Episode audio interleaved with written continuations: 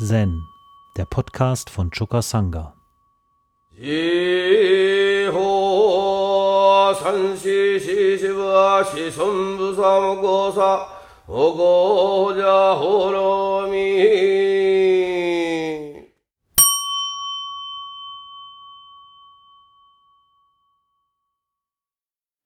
Heute ist Pfingsten. Und traditionell erinnern wir uns in unserer Kultur an die Ausgießung des Heiligen Geistes. Über die Ausgießung des Heiligen Geistes habe ich schon häufiger gesprochen, äh, fast bei jedem Pfingstsession. Ich habe die verschiedenen Bibelstellen zitiert und die Übereinstimmung zwischen Buddhismus und Christus an diesen Stellen häufig hervorgehoben. Heute wollte ich mich einmal damit beschäftigen, dass wir in unserem Alltag einen anderen Geist für heilig halten, nämlich den Geist von richtig und falsch.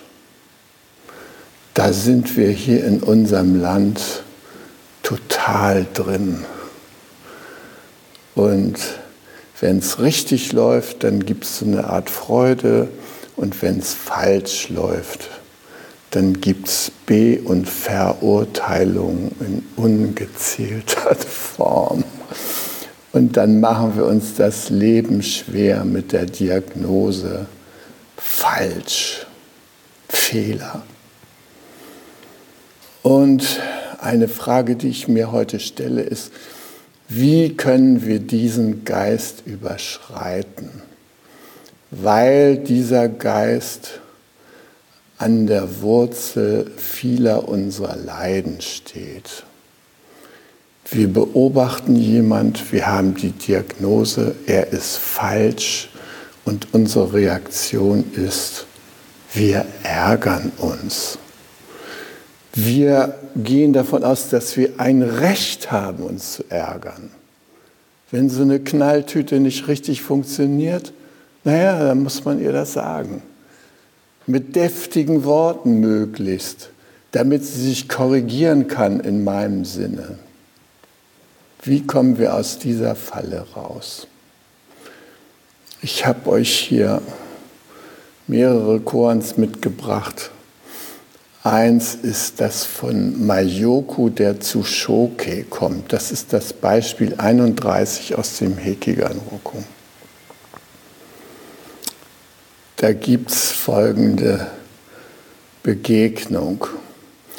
Mayoku kam zu Shoke und trug seinen Glockenstab mit sich lief dreimal um Schokes Platz herum, schüttelte seinen Stab und ließ die Glöckchen läuten, stieß ihn in den Boden und stellte sich aufrecht hin. Shoke sagte, richtig. Setcho sagt, ein Fehler. Mayoku kam dann zu Nansen, lief um Nansens Platz herum, schüttelte seinen Stab, ließ das Glöckchen klingen, stieß ihn in den Boden und stellte sich aufrecht hin. Nansen sagte, falsch. Setcho, ein Fehler. Mayoku sagte, Shokei sagte richtig. Warum sagst du falsch? Nansen sagte, Shokei ist richtig, aber bei dir ist es falsch. Du wirst vom Wind herumgeblasen. Dies wird zu Zerstörung führen. Setschos Gedicht. Dieser Fehler, jener Fehler nimm sie nie hinweg. In den vier Meeren senken sich die Wellen, hundert Flüsse fließen still zum Meer. Die zwölf Glocken des Stabes erklangen hell. Leer und still ist die Straße zum Tor. Nein, nicht leer und still. Der erleuchtete Mann muss Medizin nehmen, wegen der Krankheit keine Krankheit zu haben.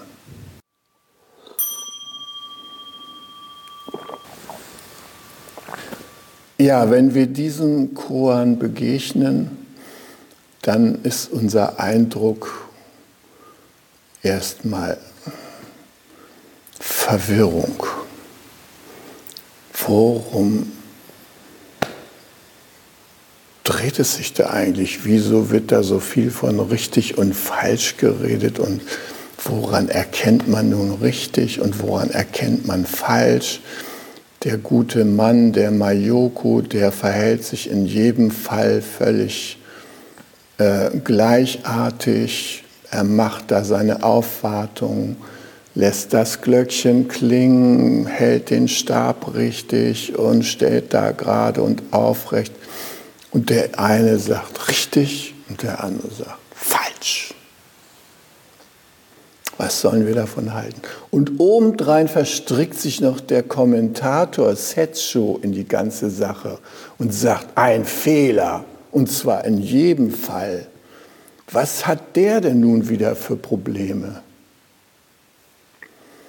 Ja, wenn wir dieses Koan lösen wollen, dann müssen wir zunächst einmal versuchen, dieses Koan mit dem Buddha-Auge anzuschauen und mit den Buddha-Ohren abzuhorchen.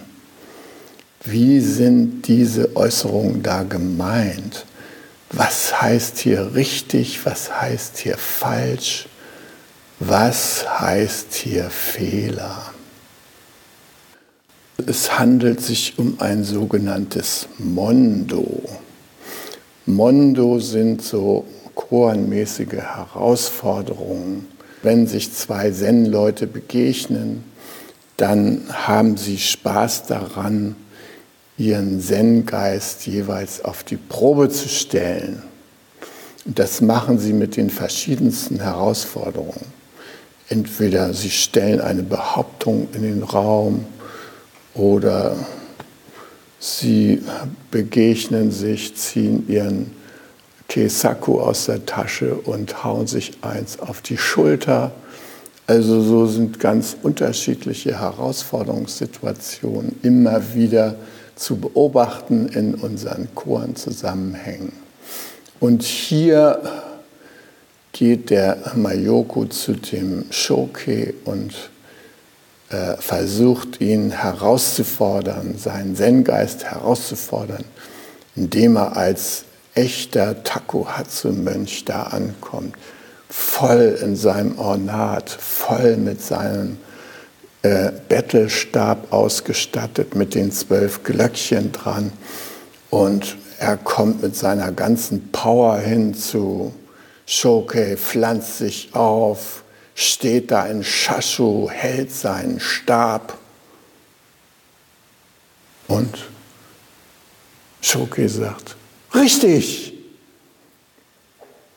Ist das die Antwort, die Mayoko erwartet hat?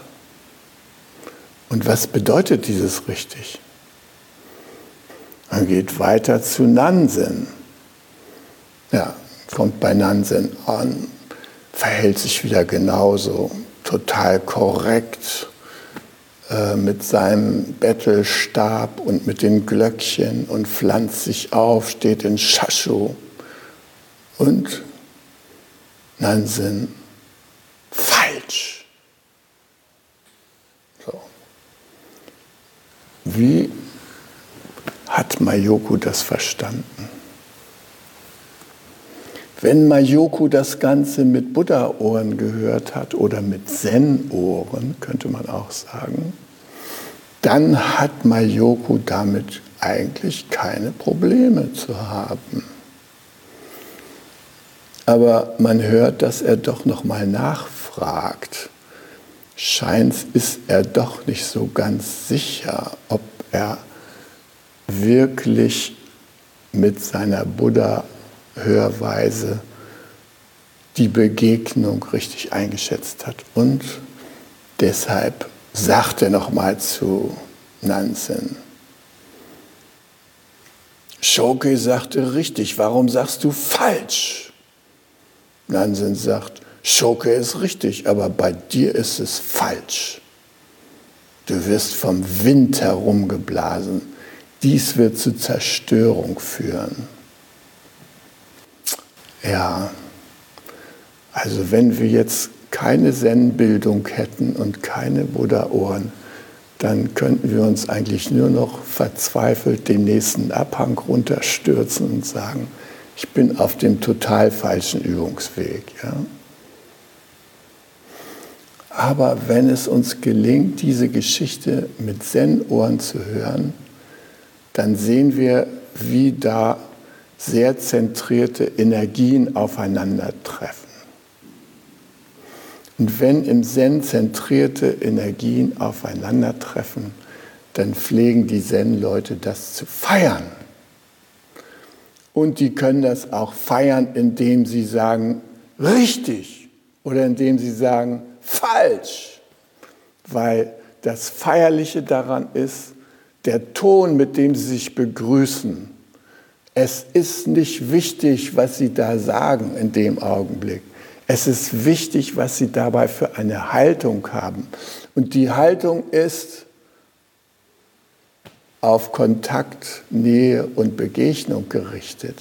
Und deshalb, wenn Shoke sagt richtig, meint er nicht richtig, sondern er meint Moin Moin. Und wenn Mayoko weitergeht zu Nansen und Nansen sagt falsch, dann meint Nansen Moin Moin. Aber da erst mal hinterzukommen, also ich fand diese Mondos immer verheerend. Warum sagen die Leute nicht gleich Moin Moin? Ist doch so einfach. Ja, dann wäre der Test vorbei.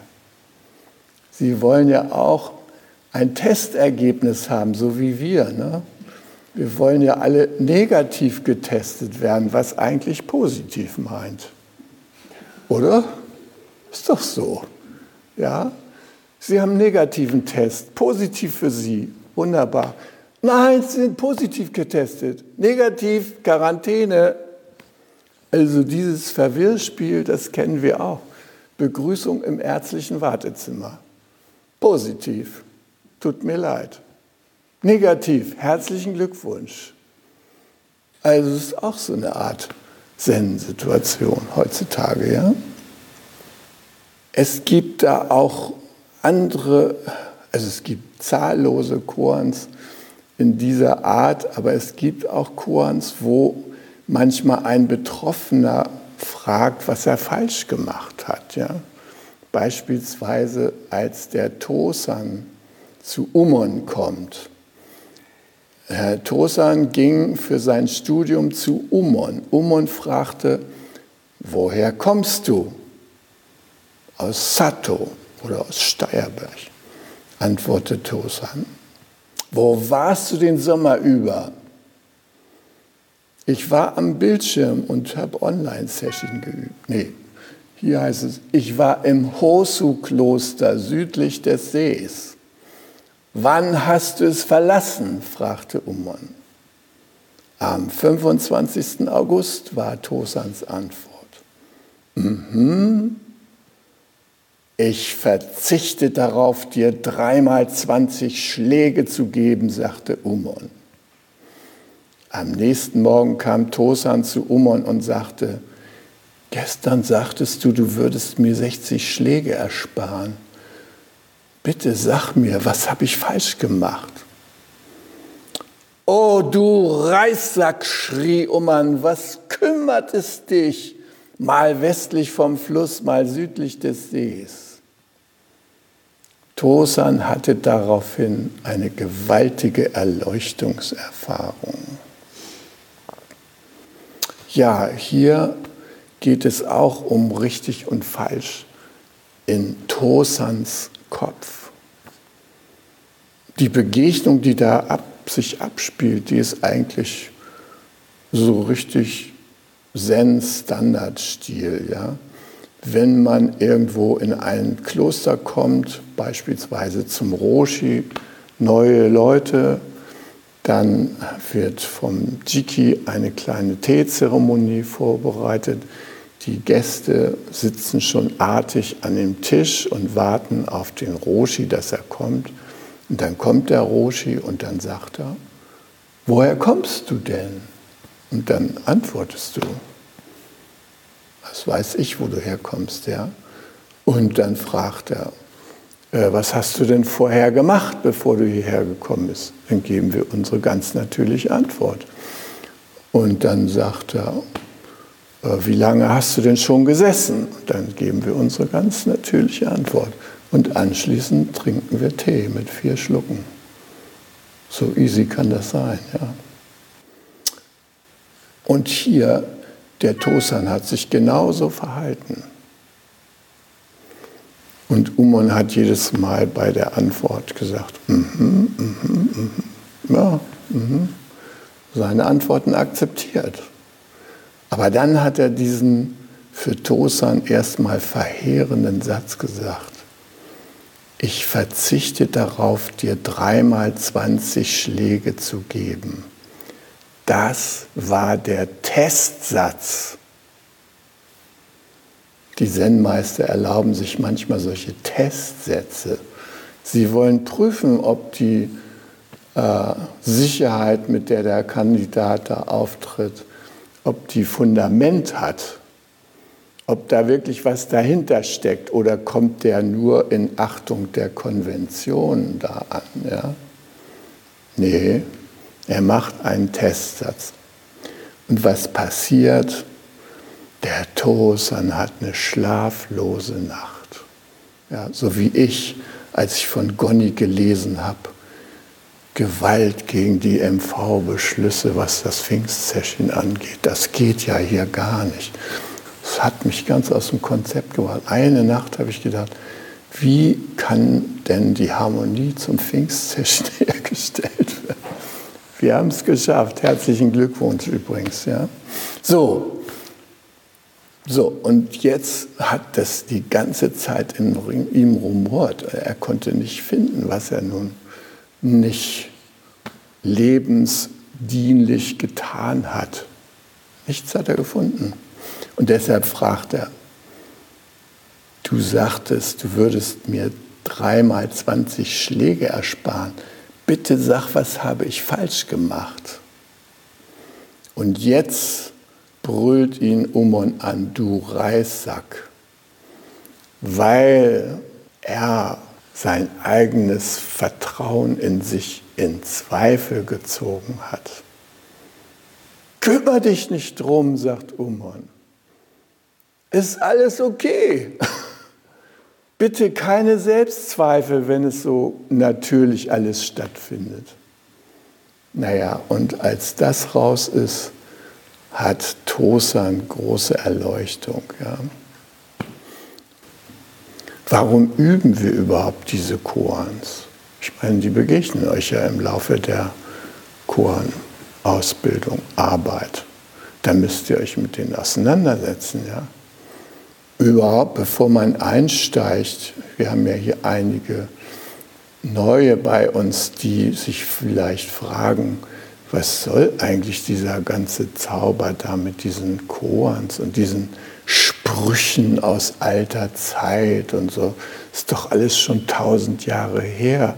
Was sollen wir uns mit den Sorgen und den Erleuchtungserlebnissen irgendwelcher Mönche aus grauer Vorzeit beschäftigen. Die Frage ist doch da, ne? warum sollen wir das? Ja? ja? Dann wird uns gesagt, wie wir dann mit so einem Koran arbeiten. Und da sind da so haarige Sachen dabei wie der Klang zweier Hände. Was ist der Klang der einen Hand? Wie soll man damit umgehen? Ja? Und dann wird immer gesagt, ja, leg das Korn im Hara ab. Hara, wo ist denn das eigentlich? Das ist schon mal eine Frage, ja? Hara. Wo sitzt denn das? Naja, hier unten im Bauch, ja, unterm Bauchnabel, drei Finger breit nach unten, zwei Finger breit nach innen. Da ist dein Hara, da legst du es ab. Da habe ich gar keine Ablage für solche Fragen. Wie soll ich da was ablegen? Versuch's mal mit deinem Atem da runterzukommen und die Frage da unten zu halten. Und dann warte mal ab, was hochploppt. Warum soll ich das alles machen? Ja? Was bringt mir das, frage ich mich. Hände klatschen, eine Hand. Da unten soll es drin rumoren. Ja, da soll es drin rumoren. Das hat es mit der Chorenarbeit auf sich. Es soll in uns rumoren. Denn die Chorens sind eine Hilfe, unseren Geist zu erschüttern, was zum Beispiel solche eingefahrenen Verhaltensweisen sind, wie im Urteil von richtig und falsch zu verharren.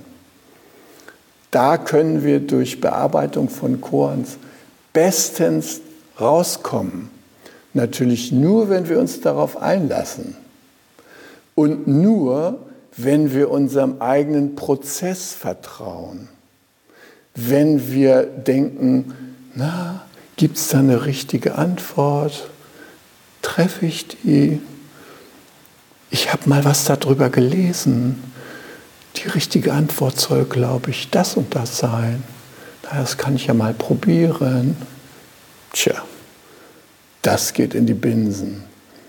Chorarbeit bedeutet Vertrauen zu sich selbst entwickeln. Dann rauskommen mit dem, was in mir rumort. Dann das präsentieren und dann gucken, ob wir uns verständigen können und ob wir im Vier-Augen-Gespräch und mit der Vier-Augen-Perspektive das, was da hochsteigt in uns, als etwas ansehen können, was uns weiterbringt. Das ist der ganze Geheimnis der Chorenarbeit.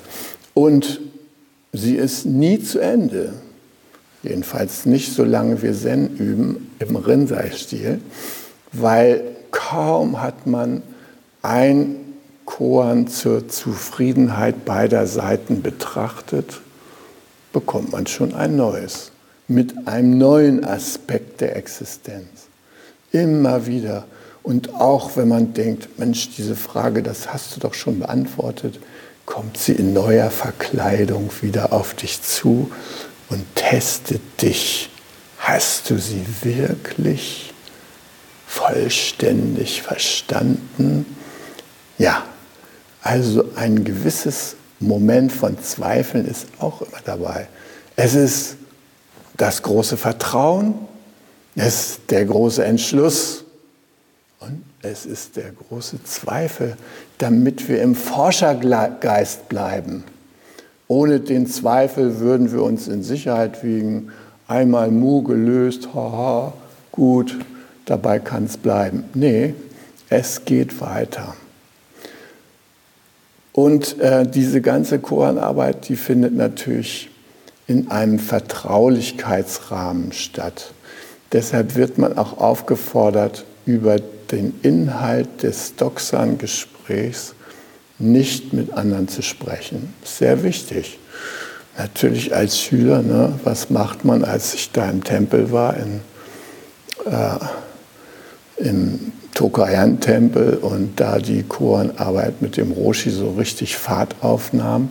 Da war ich da zusammen mit Robert und so und natürlich wollten wir wissen, wo bist du denn jetzt? Ah, ich bin jetzt so Momokan, 30. Ah, du bist 30? Ich bin schon bei 33.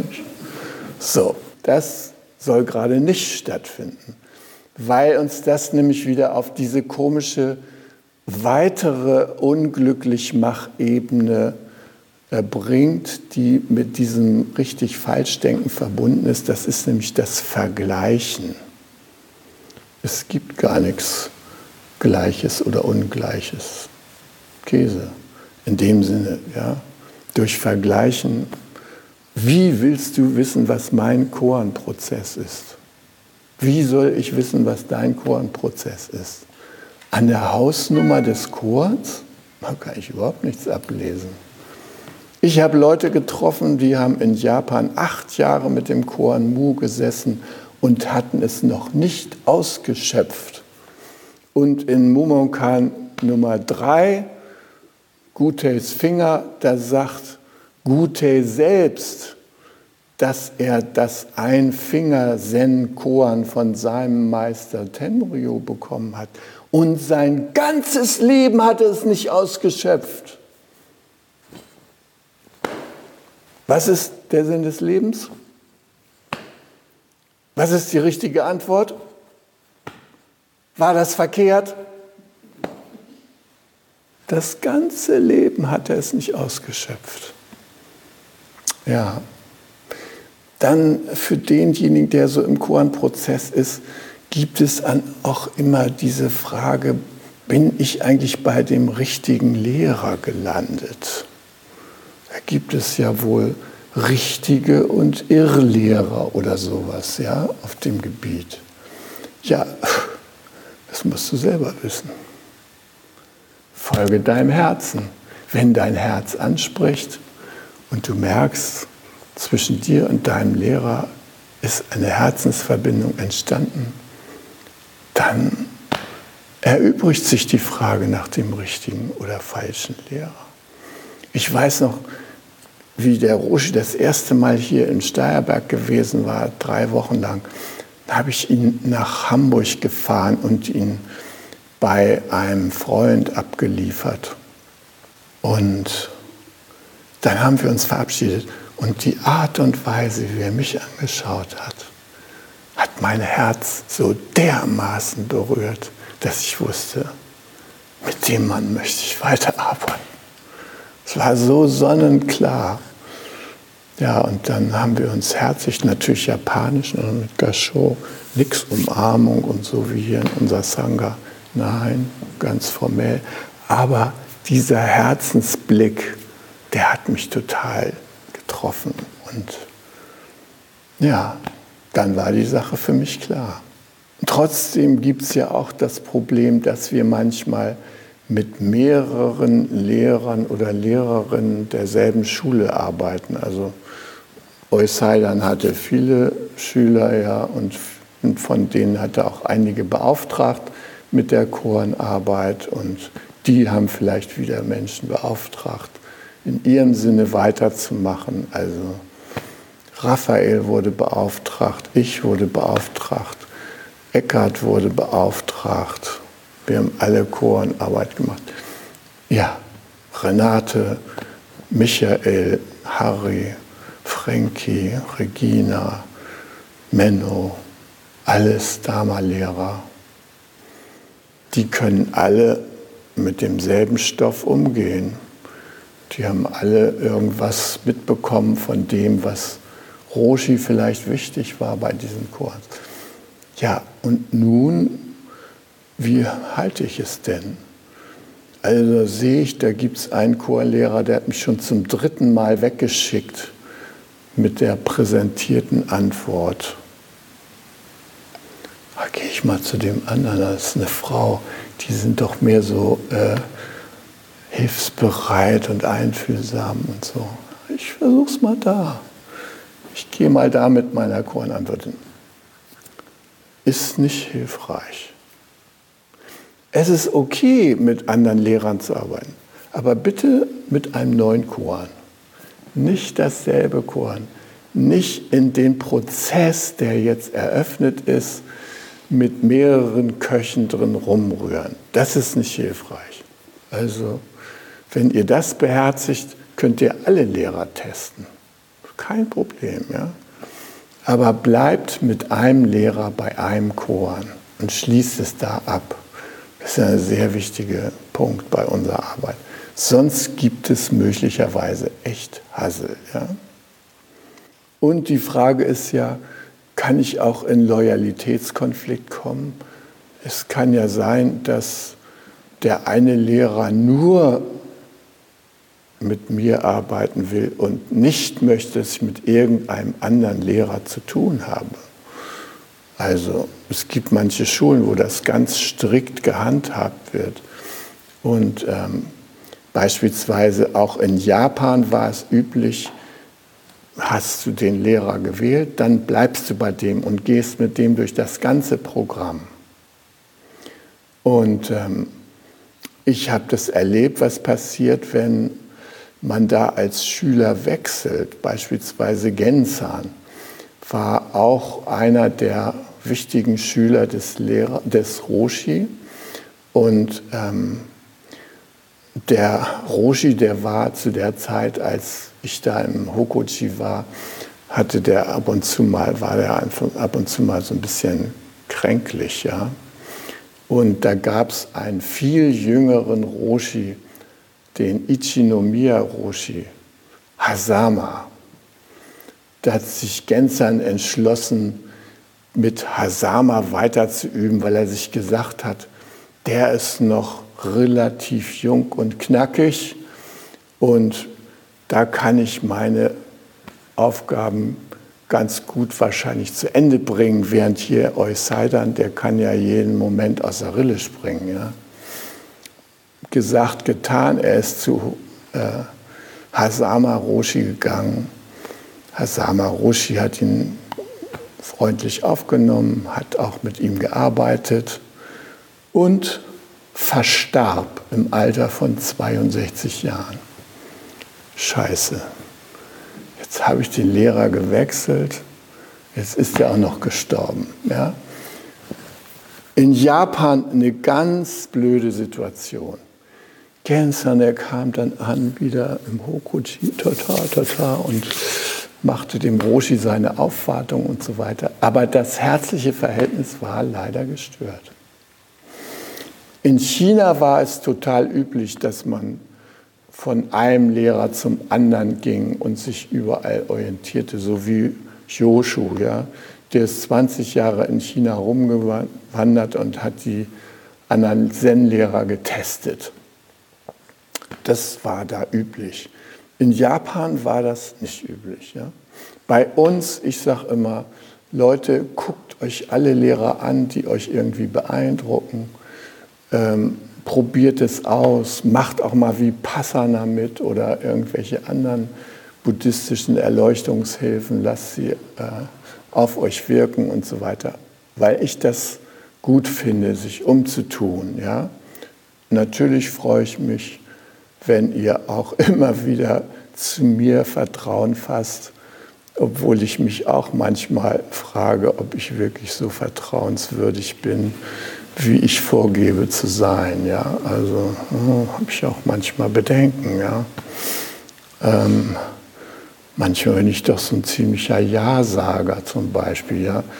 Kommt jemand an und will irgendwas von mir, kann ich nicht Nein sagen. Ne? Ist doch scheiße sowas. Ja?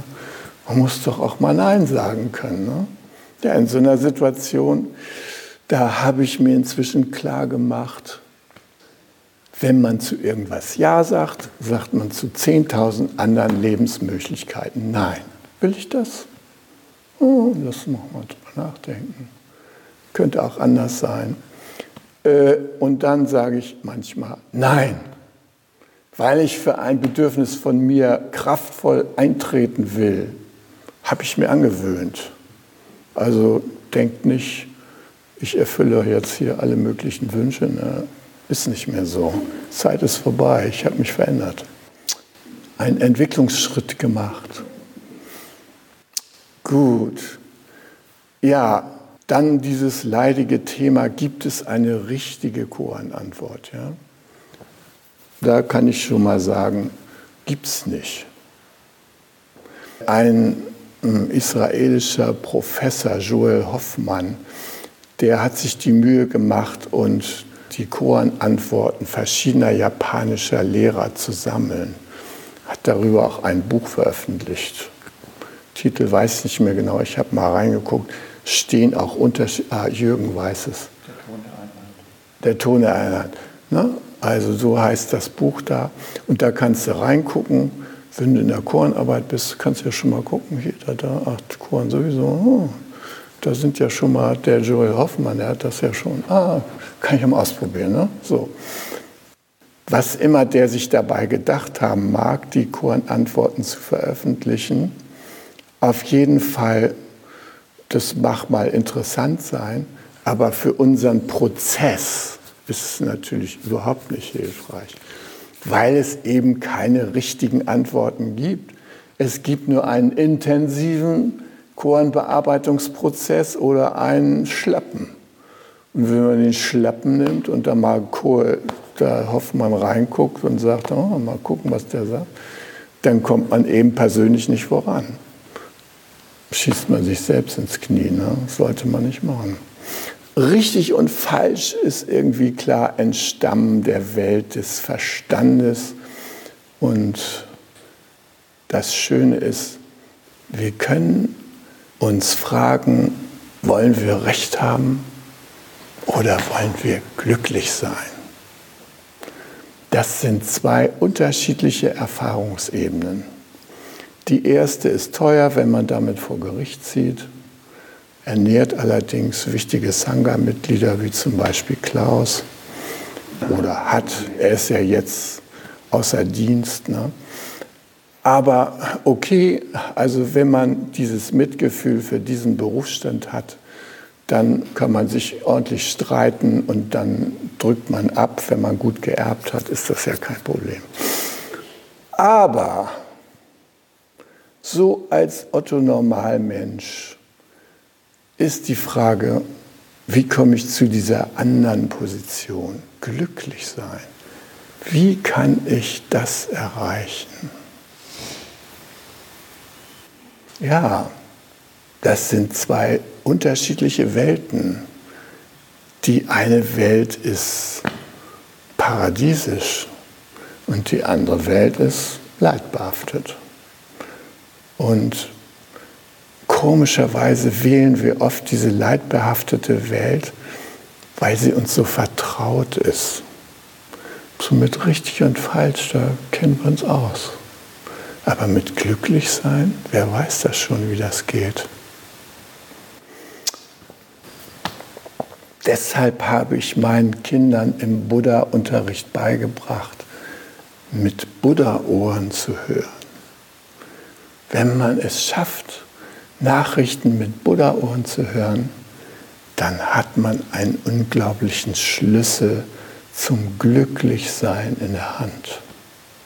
Weil man dann hinter diesem ganzen richtig und falsch und diesen ganzen Bewertungen plötzlich die Regungen der Buddha-Natur hört, die Regungen des wahren Lebens, des großen Lebens. Unsere Lebensmotive werden offenbar, die wir sonst immer verdecken durch Bewertung. Und dann können wir uns mit diesen Lebensmotiven verbinden dann können wir Verbündete in der Verfolgung der gegenseitigen Lebensmotive werden. Wir können uns um unsere Bedürfnisse kümmern. Und das Schöne ist, wir müssen sie noch nicht mal erfüllen. Wir können das machen. Das ist eine Großzügigkeit, wenn wir uns zum Erfüller machen eines Bedürfnisses. Aber wir müssen es nicht. Das Leben erstrahlt schon in dem Augenblick, wo ich dieses Bedürfnis des anderen oder meiner selbst offengelegt habe vor mir und vor dem anderen. In dem Augenblick betrete ich den Pfad der Seligkeit. Ja, Zen ist Leben, Leben ist Zen, sagte mein Lehrer. Und deshalb ist Zen auch die Aufforderung, den Weg jenseits von richtig und falsch zu betreten. Rumi, ein persischer, wunderbarer Gelehrter und Menschheitslehrer, der hat das Menschsein und das menschliche Leben so beschrieben in seinem Gedicht Das Gasthaus.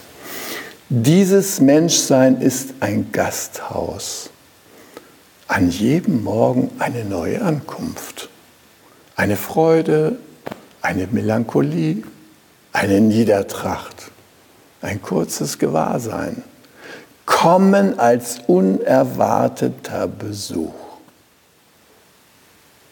Heiße sie alle willkommen und nimm sie auf. Und seien sie auch eine Horde von Sorgen, die mit Gewalt das Haus durchfegen, die Einrichtung, der Einrichtung berauben. Auch dann geh redlich mit jedem Gedanken um. Vielleicht räumt er dich frei für eine neue Wonne.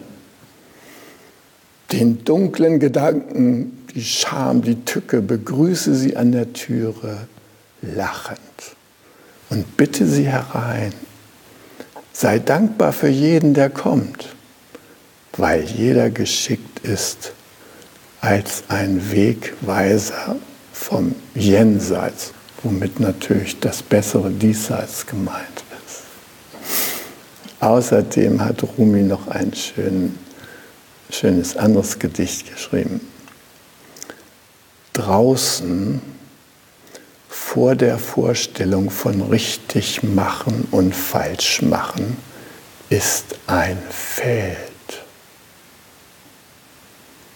Da will ich mich mit dir treffen, wenn die Seele sich dort ins Gras legt, ist die Welt zu voll, um darüber zu reden.